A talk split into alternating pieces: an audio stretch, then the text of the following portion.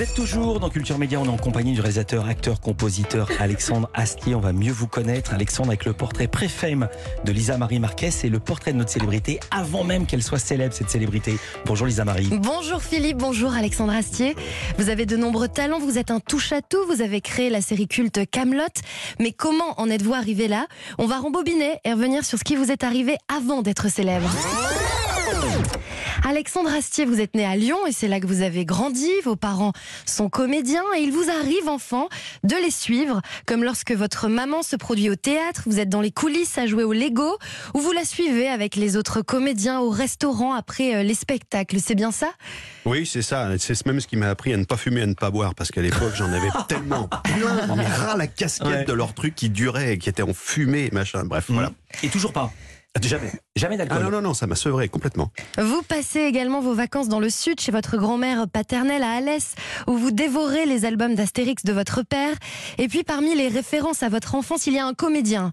De Funès, vos parents vous font découvrir tous ses films, notamment Oscar. Votre maman vous montre la virtuosité derrière ce grand acteur comique. Votre père vous passe aussi euh, les films d'Audiard. Et je crois qu'il faisait quelque chose d'assez rigolo. Il coupait le son et il doublait euh, les dialogues, c'est bien ça? Absolument. Et c'est extrêmement difficile de repasser sur le son de Bernard Blier. On se rend pas compte, mais Bernard Blier parle à une vitesse absolument euh, supersonique.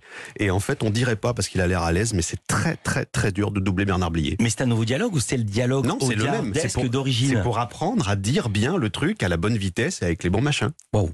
Dans un tout autre registre, le film absolument culte pour vous, c'est celui-ci. C'est Les Dents de la Mer. Les. Dents de la Mer. et vous Musique de Et les musiques, et je ne sais pas, j'ai pas la référence. C'est John Williams. John c'est John Williams. Williams, John. Williams, bien sûr. Et un film de Steven Spielberg. Je dis ça parce qu'aujourd'hui c'est une spéciale musique et cinéma. Bah c'est pour oui. ça. Sinon j'aurais pas posé la question. Jamais. Et vous connaissez, je crois, absolument toutes les répliques de la version française et pas la version originale, je précise. Oh, je connais les deux, mais Ah, la version la- française la est une des très très rares versions françaises que je supporte. Elle est, je sais pas ce qui s'est passé à cette époque-là, mais c'est écrit, c'est étudié, c'est adapté avec soin. Il y a des personnages qui sont très euh, euh, très d'un milieu ouvrier, d'autres très d'un milieu étudiant. Tout- toutes les caractérisations des dialogues sont super belles. Ça joue très très bien et c'est un film que j'ai du mal maintenant, c'est vrai, à voir en anglais. Ça doit être le seul.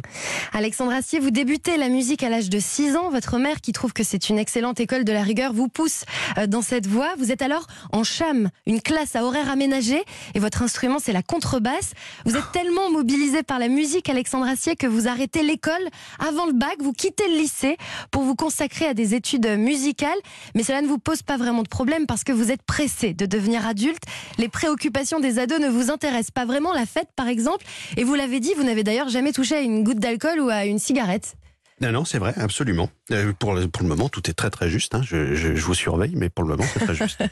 Après avoir quitté le lycée Alexandre Astier, vous poursuivez donc vos études de musique au Conservatoire de Lyon, puis vous partez à Paris, vous perfectionnez à l'Am- à l'American School of Music et au Conservatoire. Étudiant à Paris, vous enseignez le solfège, et plus étonnant, vous êtes également ATSEM, assistant en école maternelle. Vous accompagnez la maîtresse et les enfants dans des activités à la maternelle, c'est ça? Absolument, oui, oui. Alors le premier jour, le, le directeur me dit bon, j'imagine que vous voulez être avec les plus grands. Je dis ah bah non, je voudrais être avec les plus petits, moi. mais oui, mais vous vous rendez compte du boulot que c'est Vous savez, quand il y a des mandarines à la cantine, il faut en peler deux par, Ouais. par petit gamin. Ils savent pas le faire. Je dis bah oui, mais moi c'est pour ça que je suis là. J'aime bien les petits enfants. C'est pour ça qu'ils Bah, se souviennent de vous. Ils ont quel âge maintenant? Je pense à ça, à oui. ces jeunes qui se disent waouh, c'était Ils ont mon aide. ils ont ca- non, ils ont c'était 28 Alexandre- ans, mais ils- Alexandre Astier. Non, mais ils ne peuvent pas se souvenir de ça. Ils étaient beaucoup trop petits. Mais bon, j'avais pas mes propres enfants, donc je pouvais pas jouer avec mes propres enfants à l'époque. donc je jouais avec ceux des autres. Voilà. Alexandre Astier, après vos études de musique, vous retournez à Lyon, vous jouez dans un groupe et vous vous tournez vers le théâtre. Vous devenez compositeur pour les spectacles avant de vous mettre à écrire des pièces. Vous réalisez aussi votre premier court métrage baptisé Un soupçon fondé sur quelque chose de gras. Bravo de l'avoir retrouvé celui-là. Très joli titre. Et ça parlait de quoi?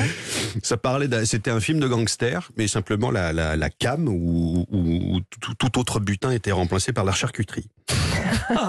Je vous le conseille.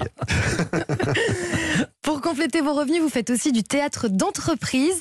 Vous vous illustrez aussi avec une série de spectacles que vous écrivez comme Poule Fiction. Absolument. C'était, déjà euh, hollywoodien euh, euh, dans le décor et, très humain dans les personnages. J'ai toujours voulu mettre des personnages très faibles face à des conflits qui les dépassent. Donc il y avait des trucs du fantôme, il y avait des trucs de, voilà. Et puis il y a un moment, un moment, il y a eu la quête du Graal même.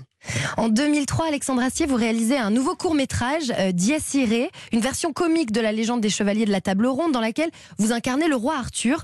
Un petit film de 14 minutes diffusé sur TLM, Télé Lyon Métropole. Ce court-métrage est primé et vous vous faites repérer. Et ça tombe bien, côté timing, c'est le moment où M6 cherche un remplaçant à son programme court Caméra Café. Vous proposez alors Camelot, diffusé dès janvier 2005. La suite, on la connaît et moi, je m'arrête là. Merci beaucoup Lisa Marie, ça m'a même cartonné très très vite. Ouais, heureusement parce qu'on serait on aurait on serait parti très très vite si ça Ouais. n'avait pas cartonné. Je vous avez mis trois mois pour faire 3 millions de spectateurs Ouais. et Caméra Café, ils avaient mis 3 ans. Ouais. Voilà, donc Mais c'était encore ils avaient ils avaient préparé le terrain. Exactement, ils avaient ouvert le job. Juste un mot, comment on peut faire de la contrebasse quand on a 6 ans? Je me trompe ou elle était plus haute que vous ou il y a des contrebasses spéciales? Alors c'était un quart de contrebasse et je jouais sur deux planches, je me souviens. euh, vous savez les planches euh, que les violoncellistes utilisent sous leur siège pour piquer le, la, la pique Ouais. du violoncelle dedans. On en avait récupéré deux, donc j'étais debout sur deux planches avec la contrebasse par terre, sans la pique, en enlevant au maximum. Merci beaucoup Lisa Marie Marquez, on vous retrouve demain. Alexandre Astier reste avec nous, Culture Média continue à parler de la fête de la musique mais pas seulement.